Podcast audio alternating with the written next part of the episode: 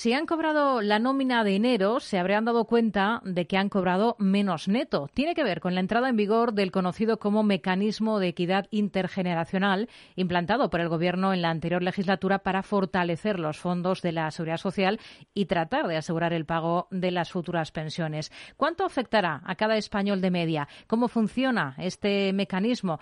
¿Cuánto se aspira a acumular en pos de nuestro futuro como pensionistas? Lo vamos a abordar en los próximos minutos con Jorge Sierra, responsable de compensaciones y beneficios corporativos de G Group.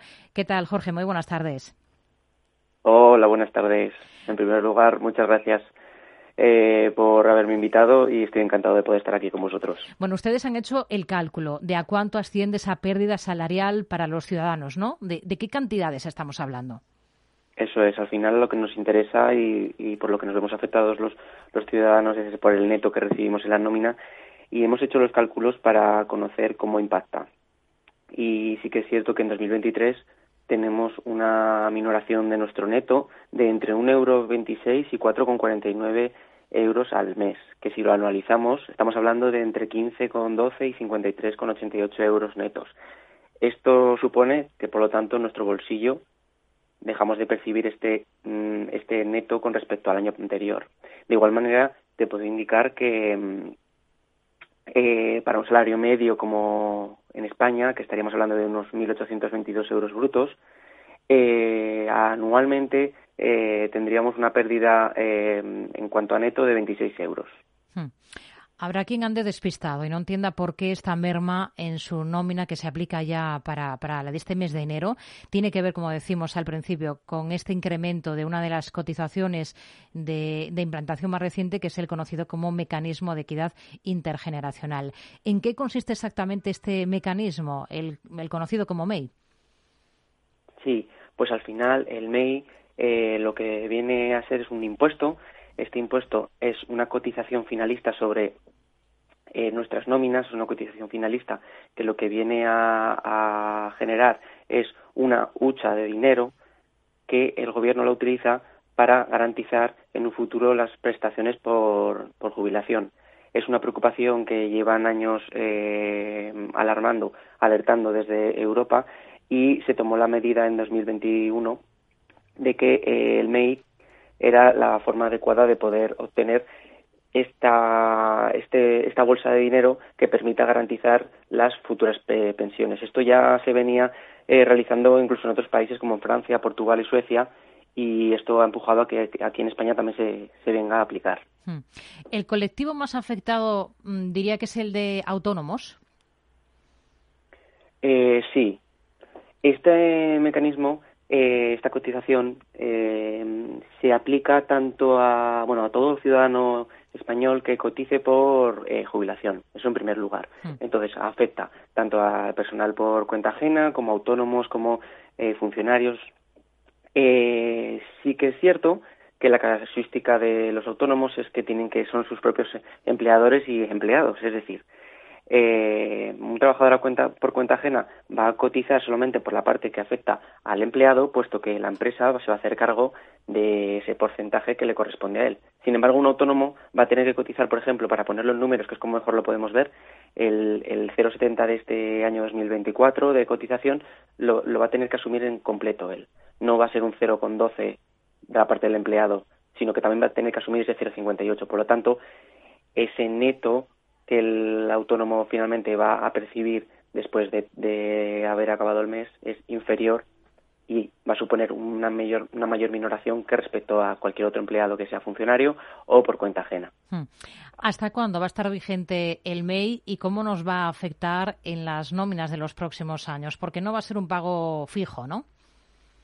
Así es, no es un pago fijo, sino que es un porcentaje, que ese porcentaje sí que es fijo, pero como sabéis, cada uno tenemos un sueldo y cada uno tiene una base de cotización, por lo tanto, acorde a ese sueldo. Entonces, esto va a ir variando. Sí que es cierto que va a haber eh, un aumento progresivo desde que empezó en 2023, el año pasado, hasta el 2029, en que se fijará eh, definitivamente cuál es el, el, porcentaje del MEI hasta está previsto que 2050. Entonces, para que nos hagamos una idea y por no nombrar cada uno de los años esta evolución, en 2029 llegaremos a cotizar un euro, perdón, un 1,20% de nuestra base de cotización, mientras que ahora mismo estamos en 0,70, ¿vale? Ese, ese va a ser la progresión. ¿Y cuáles son los cálculos de lo que se espera que se pueda aportar a la hucha de las pensiones con este impuesto, que es lo que, lo que persigue, no? Sí, eh, bueno, pues además recientemente desde el gobierno establecían que sí que tenían el fondo de las pensiones este año, en 2023, creo que estaban hablando de 5,5, mm, sí, 5.500 millones de, euros y quieren pasar a, a obtener este año 9.000. Estos 3.500 millones de diferencia tienen que ser eh, recibidos a través del MEI. Es decir, esta bolsa que estamos hablando, esta hucha, tiene que incrementarse en 3.500 millones de euros. Esa es la previsión. ¿Esta nueva cotización va, va, a afectar a las futuras prestaciones, que es algo que pueda preocupar sobre todo a los que estén más cerca de, de jubilarse, de esa jubilación? Mm, de manera directa, no. A ver, al final, eh, para este tema hay que ser muy transparente y precisamente nosotros desde G Group siempre lo, lo, hacemos de esta manera. No sé, nos gusta ser transparentes tanto con los candidatos, clientes y, y, y, propios trabajadores a la hora de explicar en qué consiste y si va a afectar o no. Directamente no afecta, ¿por qué lo digo? Porque, como sabemos, para calcular nuestra jubilación se van a tener en cuenta las bases de cotización de los últimos años, ahora mismo de los últimos 25 años esto va a afectar sobre todo a que haya dinero suficiente para pagar las pensiones, pero no para el cálculo de nuestras pensiones, que eso es directamente eso está directamente relacionado con nuestras bases de cotización, no con lo que directamente estamos nosotros cotizando a través de este impuesto. Bueno, más allá de este impuesto del MEI, que como decimos se nota en nuestras eh, nóminas, lo, hemos visto, ya que hemos terminado el primer mes de este ejercicio 24, pues lo vemos ya en la nómina de, enero. Pero ya que les tenemos a ustedes, em, pese al paro que tenemos en España, pues se habla mucho recurrentemente de la falta de perfiles para cubrir determinados puestos de trabajo. ¿Es una tendencia que notan ustedes que vaya a más? Sí, sobre todo en los dos extremos que existen, es decir, en cuanto a cualificación. Estaríamos hablando de que encontramos mucha dificultad a la hora de encontrar puestos más básicos como son sobre todo el sector oreca, es decir, el sector hostelería, por varias razones. Primero porque existe mucha de, mucha oferta de, de estos puestos y que normalmente van asociados a un salario muy bajito, es decir, estamos hablando siempre del salario mínimamente profesional, entonces, bueno, ahí está la dificultad. Además, con la pandemia, sí que es cierto que hubo como un, cambio en cuanto a la búsqueda de empleo, es decir, este el personal que estaba que se dedicaba a estos puestos eh, transformó eh, su búsqueda a otros sectores debido a que obviamente estaban totalmente paralizados. Y por otro lado, como te indicaba, eh, también puestos muy cualificados como puede ser personal de IT, es decir, informáticos, y las razones por las cuales hay dificultad a la hora de encontrarlos es porque son puestos muy específicos, porque se buscan eh, demasiados em, eh, aplicativos o demasiados desarrollos muy concretos y es difícil de, encontrar. Al final esto lo que nos lleva a pensar y consideramos que es la, mejor opción es mm, apaciguarlo con la formación. Nosotros, por ejemplo, a través de e-training, lo que hacemos es siempre buscar con la empresa antes lo que tenemos dentro. ¿Qué quiero decir con esto?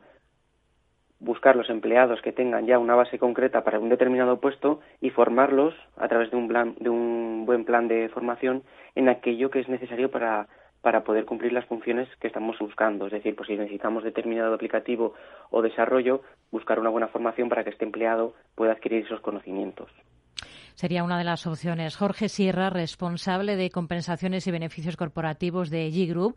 Gracias por atender la llamada de este programa de Mercado Abierto en Capital Radio. Hasta una próxima. Muy buenas tardes. Muchas gracias. Buenas tardes.